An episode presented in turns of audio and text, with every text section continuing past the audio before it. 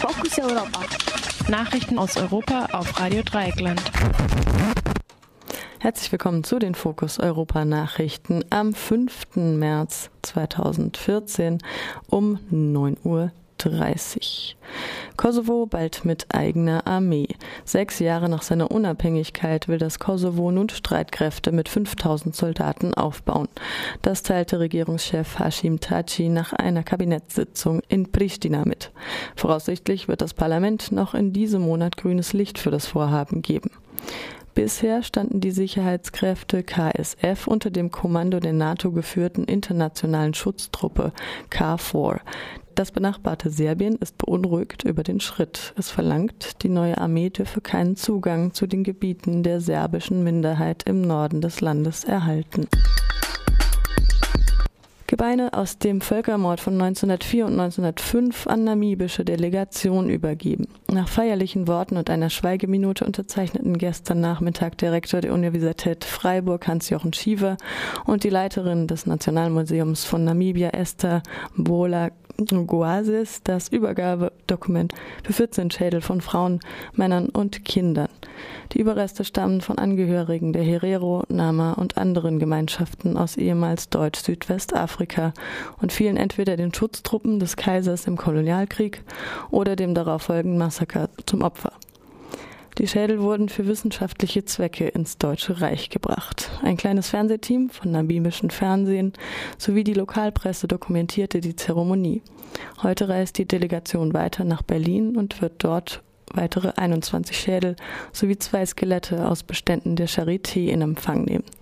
Dies wird als Geste gewertet. Eigentliche Forderung Namibias aber bleibt eine offizielle Entschuldigung und Reparationszahlung. Der Kultusminister Namibias Jerry Ekanjo in seiner Ansprache gestern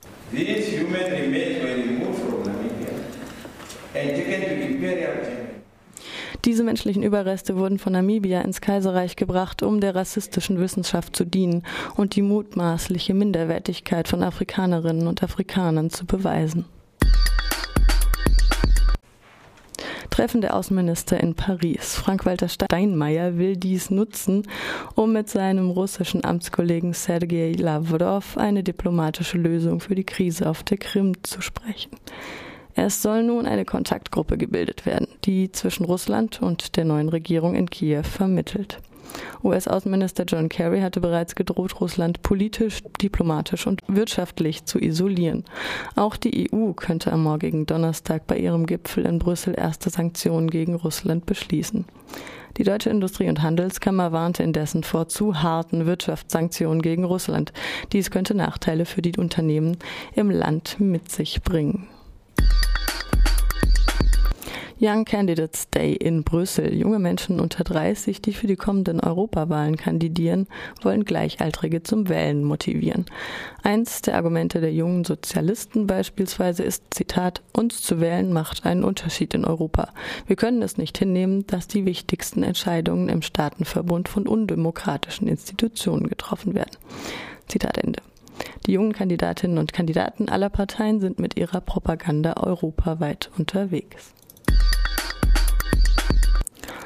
72 Millionen Europäerinnen Opfer von sexualisierter Gewalt. Das besagt eine von der EU publizierte Studie vom gestrigen Mittwoch. Sie basiert auf einer Umfrage der Europäischen Agentur für Grundrechte unter 42.000 Frauen zwischen 18 und 74 Jahren in den 28 Ländern der Europäischen Union. Demnach wurden neun Millionen Frauen in der EU Opfer einer Vergewaltigung. In Spanien liegt die Zahl der Frauen, die sexualisierte oder physische Gewalt durch ihren derzeitigen oder vorherigen Partner erfahren, bei 13 Prozent. Und damit ist die Zahl niedriger als in den nordeuropäischen Ländern.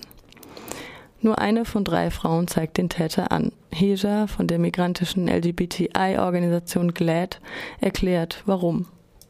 Wir haben in unserer Stellungnahme Beispiele angegeben, zum Beispiel die der 15-Jährigen, die sich nicht ausreichend gewehrt hätte bei einer Vergewaltigung und der Täter deswegen nicht verurteilt wurde.